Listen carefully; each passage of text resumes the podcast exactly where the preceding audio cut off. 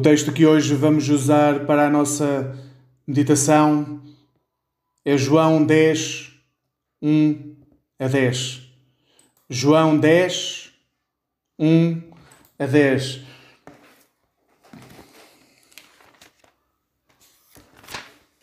Diz-nos o texto: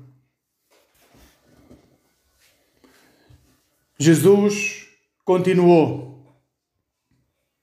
Ouçam com atenção.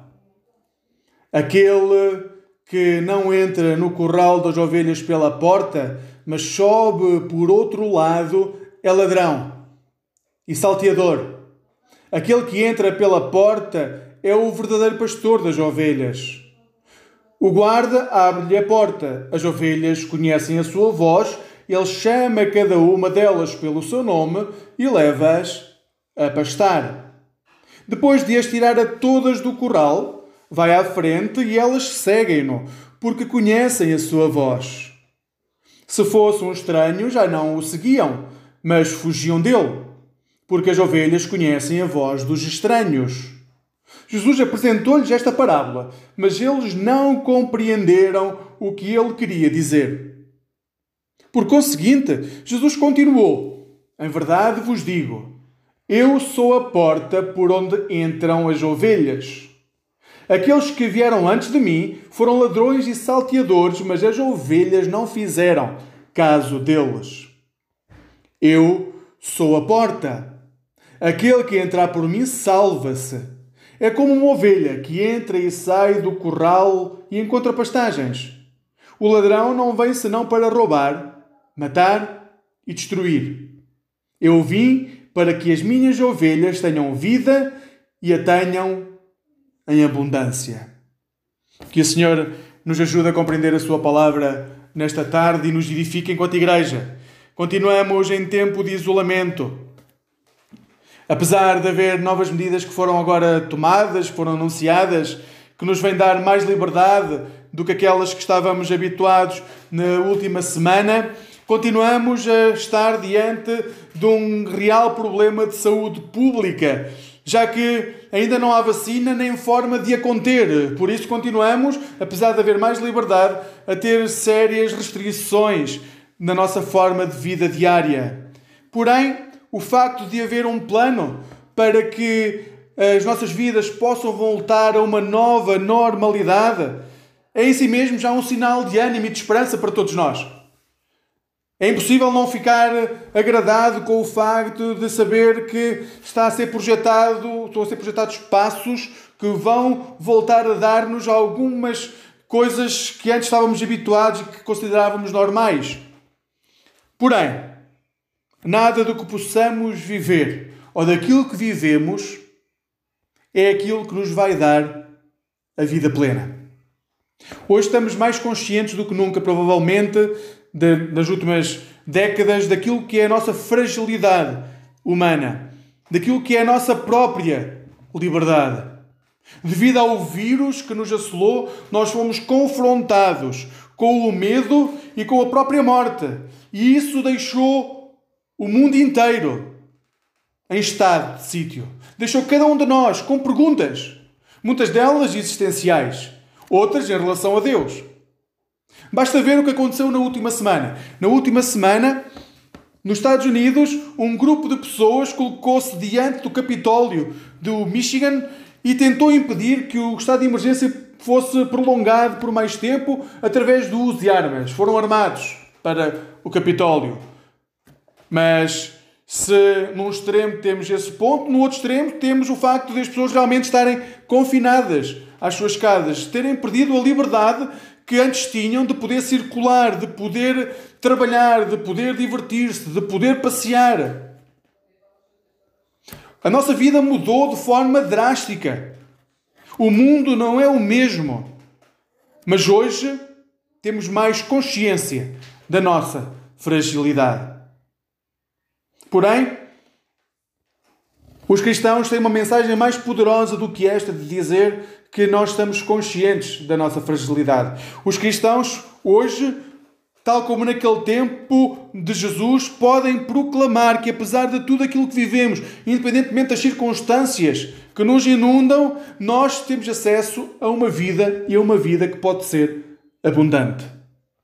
A razão para isso reside no facto da plenitude da vida, a graciosidade da vida, a forma como nós podemos ser gratos a Deus pelo aquilo que Ele nos dá, não depender nunca das circunstâncias que nos rodeiam mas de quem Jesus Cristo é em nós. Não é somente de quem Jesus Cristo é, é de quem Ele é em nós, dentro de nós, aquilo que Ele faz em nós, a forma como Ele já nos moldou. Sei que repetimos muitas vezes esta frase como igreja, que diz que a nossa identidade não depende das circunstâncias, mas da suficiência de Cristo nas nossas vidas. Repetimos e voltamos a repetir, porque verdadeiramente é importante nós termos consciência daquilo que estamos a dizer quando proferimos esta frase. É realmente importante nós termos consciência de que nós somos um produto da sociedade. Cada um de nós é um produto daquilo que a sociedade moldou. E então crescemos, mas é preciso nós entranharmos algo mais. É que a partir do momento que nós conhecemos Jesus, nós deixamos de ser um produto da sociedade para passar a ser um produto da graça e do amor de Deus. Então, olhar para a nossa vida, nós somos, nós somos convidados a, a ver, a meditar, a ponderar se na verdade aquilo que nós somos hoje, mediante as decisões que nós tomamos, a forma como nós vivemos, é um produto da sociedade, porque agimos exatamente como a sociedade age nas circunstâncias uh, normais, ou se somos um produto da graça e do amor de Deus em Cristo Jesus. E respondemos àquilo que nos afeta com o amor e com a graça que Jesus agiria. Vejam o texto, o texto que hoje lemos.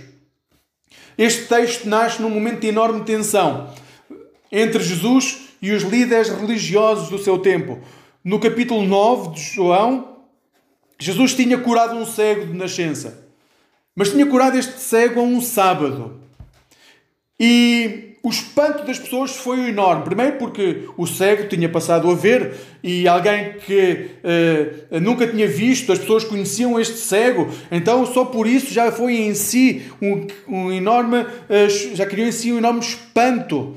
E por ter criado tanto espanto, as pessoas pegaram neste homem e o levaram aos líderes religiosos do tempo de Jesus, aos fariseus.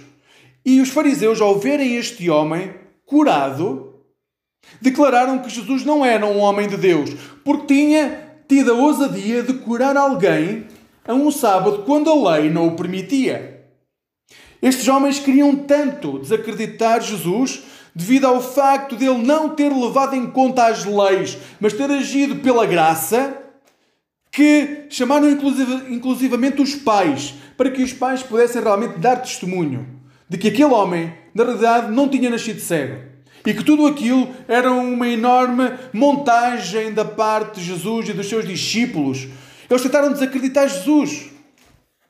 Então, nesse relato, nós vemos dois processos a ocorrerem de forma contrária. O primeiro uh, relato é aquele que, passo a passo, nos demonstra uma pessoa que é cega a começar a ver. Mas não começa só a ver o mundo que a rodeia, mas começa também a ver quem é Jesus Cristo. E o relato, leem o texto, João 9, ele vai nos dando uma resposta cada vez mais perfeita de quem é Jesus. Em sentido contrário, temos as autoridades religiosas que dão, tentam cada vez mais, e à medida que o texto vai avançando, desacreditar Jesus, retirar a autoridade a Jesus. Tentam mostrar que Jesus não é o homem que diz ser, não é o Filho de Deus. Então, no final, nós temos a consequência de tudo isto. Aqueles homens que são os líderes religiosos do povo, que deviam estar a cuidar das pessoas, pegam naquele homem que era cego e presumivelmente da sinagoga, onde estariam reunidos, pegam naquele homem e jogam o homem fora. Ou seja, a pessoa que mais precisava de amor, porque tinha visto a sua vida ser uma miséria durante anos e anos porque não conseguia ver, porque estava à espera de milagres, porque não conseguia trabalhar, viu a graça de Deus sobre si através de Jesus e os religiosos do tempo de Jesus, em vez de o agraciarem, de se alegrarem com ele, o que fazem é expulsam-no da comunidade. Retiram-no da sinagoga, retiram-no do meio das pessoas, com, qual, com as quais ele podia celebrar a vida. Estes são os pastores que existiam em Israel no tempo de Jesus. Diante da ação libertadora de Jesus, os líderes religiosos optam por mostrar a lei e por expulsar da sua frente todos aqueles que são testemunhas reais da graça e da misericórdia de Deus. É neste contexto que surge o texto de hoje. Jesus declara a quem o escuta que todos aqueles que vieram antes de si e que não passaram pelo seu crivo, que não passaram através de Jesus, que é a porta, esses são ladrões e são assassinos. Esta imagem de Jesus como porta é lindíssima. Não sei se alguma vez pensaram nesta imagem. Jesus é como se fosse um detector de metais que protege tudo aquilo que está dentro da porta. Então, quem passa, a comunidade de crentes está protegida por essa porta, por esse detector de metais. Quando alguém passa e vai armado para ir ao encontro da comunidade de discípulos, o que acontece é que o alarme dispara. E todos ficam a saber que aquela pessoa não vai em nome de Jesus. É alguém que vai fazer mal, que está a entrar para destruir a comunidade. Quando alguém se dirige à comunidade de discípulos de Jesus, ao povo de Deus, e leva uma arma sua, pessoal, com, eh, com a tentativa de levar o que pessoalmente para si é mais importante e não aquilo que é mais importante para Deus em Jesus Cristo, o que acontece é que automaticamente nós somos avisados que aquela pessoa não vem em nome de Deus. Jesus está a ser muito duro com as entidades religiosas do seu tempo. Ele está a dizer que, devido ao facto dessas entidades religiosas o terem rejeitado grande parte da sua, seu, durante grande parte do seu ministério, ele está a dizer que, devido ao facto destas entidades religiosas terem preferido optar por outras partes da Escritura que não refletem aquilo que Jesus é, que devido a isso eles são considerados eles mesmos os ladrões e os salteadores, que em vez de passar pela porta, em vez de passarem por Jesus, estão a ir à volta, estão a entrar pelas janelas, pelas laterais, estão a entrar pelas portas dos fundos, mas não estão a passar pelo crivo, que é Jesus. São homens que não entram pela porta, que agem como salteadores e por isso procuram as janelas laterais. E o objetivo é desviar as pessoas de Deus. Volto a dizer, Jesus está a falar para líderes religiosos do seu tempo, para os líderes mais capazes do seu tempo, para os líderes com maior dom de palavra, com maior conhecimento das Escrituras. É para eles que Jesus está a falar. E este é um ponto fulcral. Nós temos que compreender realmente este ponto se queremos ser discípulos de Jesus comprometidos. De nada vale conhecermos toda a Bíblia. De nada vale nós queremos dar um testemunho de Jesus se Ele mesmo não for a lente pelo qual nós lemos toda a Bíblia. É muito fácil para nós decorarmos versículos bíblicos, conhecermos cânticos que nos recordam palavras das Escrituras. É muito fácil usarmos estes versículos bíblicos para corrigir, animar ou até desculpar alguém naquilo que é o seu caminho como cristão. Mas se estes versículos, essas músicas que nós conhecemos, são proferidas e não são lidas através de Jesus, com Jesus como lente, então o que estamos a fazer é aquilo que os fariseus faziam. Estamos a optar pela lei e não pela suficiência de Jesus. A suficiência de Jesus exige que tudo aquilo que nós somos e fazemos seja validado por Jesus. Isto é muito importante tudo aquilo que nós fazemos ou dizemos seja validado por Jesus. Um exemplo clássico. Jesus validaria o uso de armas como o Antigo Testamento o faz naquilo que é uma guerra santa? O Sermão do Monte, assim como o caso de Pedro, quando Jesus é traído, quando Pedro corta a orelha do servo, do sacerdote, e Jesus restaura a orelha de Pedro, dizem-nos que não. Mas como este exemplo há muitos outros que vos convido a procurar e podemos partilhar depois. a forma como nos posicionamos diante de qualquer tema, de qualquer tema. Isto é, se escolhemos seguir a Bíblia esvaziada de quem é Jesus, apoiando-nos em todos os versículos que nós possamos encontrar, ou se optamos por dar a resposta que Jesus daria na nossa situação, vai declarar se nós somos discípulos de Jesus ou se somos aqueles que estão a tentar levar as pessoas para longe de Deus, que Jesus chama de ladrões, de assassinos, de salteadores.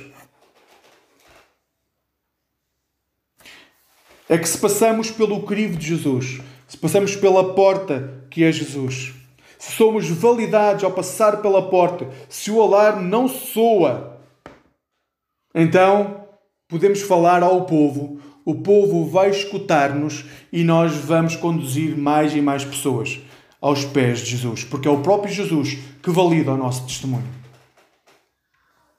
A questão é que quem escuta Jesus naquele tempo, não percebeu a mensagem. Então Jesus decide esclarecer aquilo que ele está a dizer, para que fique mais claro para aquelas pessoas o que ele está a dizer. Então Jesus afirma que ele mesmo é a porta e os que vieram antes dele eram simplesmente ladrões e salteadores. E por isso o povo escolheu, e isto é muito duro de ouvir, o povo escolheu não se comprometer realmente com a sua palavra. Eles seguiam aquilo que as pessoas diziam, mas não havia um compromisso real do povo em unidade com os líderes religiosos. Porque somente, diz o texto, quem confia em Jesus será salvo. Todos os demais, aqueles que optam por um discurso esvaziado da graça de Cristo, destroem tudo à sua volta. Porém, Jesus é aquele que dá a vida plena e abundante. Só Jesus consegue dar a vida plena e abundante. Todos aqueles que tentam levar pessoas a Deus, que não seja através de Jesus, vão destruir vidas.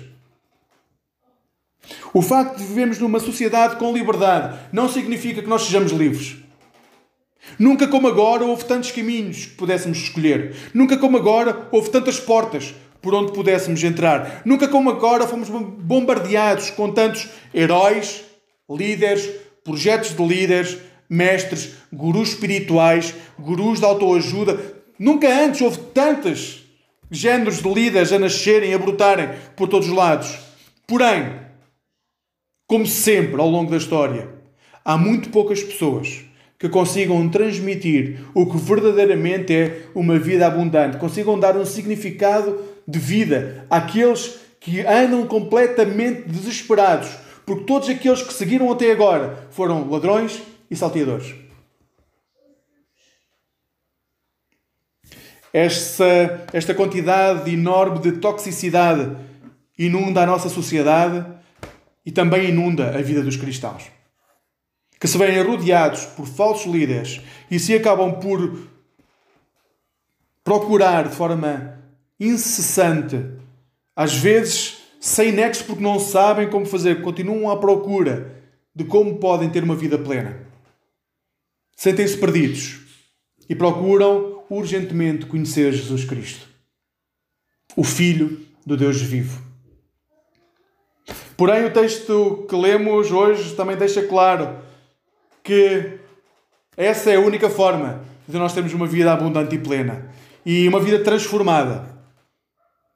Somente assim, quando chegarmos ao final da nossa vida, podemos chegar ao final da nossa vida e não estarmos amargurados, não chegarmos ao fim da nossa vida completamente perdidos, como se a nossa vida não tivesse valido a pena. Se nós encontramos Jesus neste caminho, pode ser logo quando somos crianças, ou pode ser já em adultos, já perto dos, do fim dos nossos dias, mas se encontramos Jesus, a partir desse momento tudo se transforma e nós conseguimos ser muito gratos pela vida que Deus nos deu pelos ensinos que podemos retirar.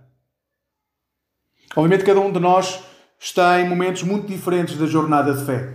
Uns somos bebés que ainda mamam, que ainda não conseguem andar na nossa jornada de fé, que precisamos ser levados ao colo, precisamos ser alimentados.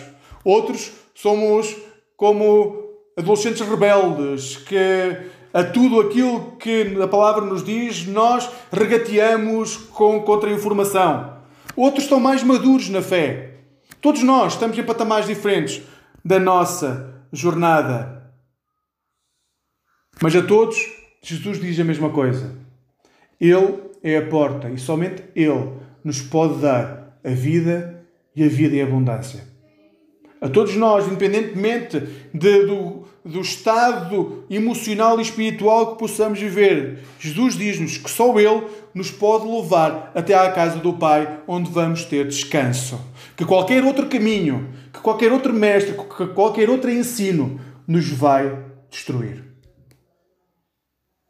Que hoje Jesus possa fazer sentido nas nossas vidas.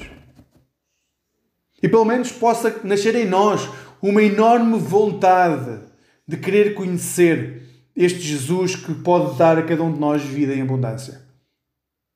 Como igreja, estamos disponíveis para estas jornadas de fé, sabendo que cada um de nós está em sítios diferentes do caminho, mas que, pela graça de Deus, como povo de Deus, podemos caminhar em conjunto para dar o testemunho que deu a Igreja de Atos dos Apóstolos. Para saber que, tendo um único coração, unindo o nosso coração, podemos dar um testemunho verdadeiro de quem é Jesus. E que isso vai fazer com que outros queiram conhecer este Jesus. Também sabendo aquilo que lemos em 1 de Pedro, que há de chegar um momento em que vamos ter que dar testemunho, mesmo nos momentos mais difíceis, onde todos aqueles que estão à nossa volta nos podem inclusivamente acusar, mas nós estaremos em paz com Deus e sabemos que a vida plena já está em nós, porque acreditamos e confiamos que Jesus Cristo é o nosso Senhor e o nosso Salvador. Que hoje, em momento em que vamos partilhar a ceia, Jesus seja tudo em ti. E que possas brotar essa confiança, esse testemunho de Deus em Cristo Jesus a todos aqueles que estão à tua volta. A Deus seja dada a honra e a glória, agora e para sempre. Convido-vos a orar. Vamos, vamos orar.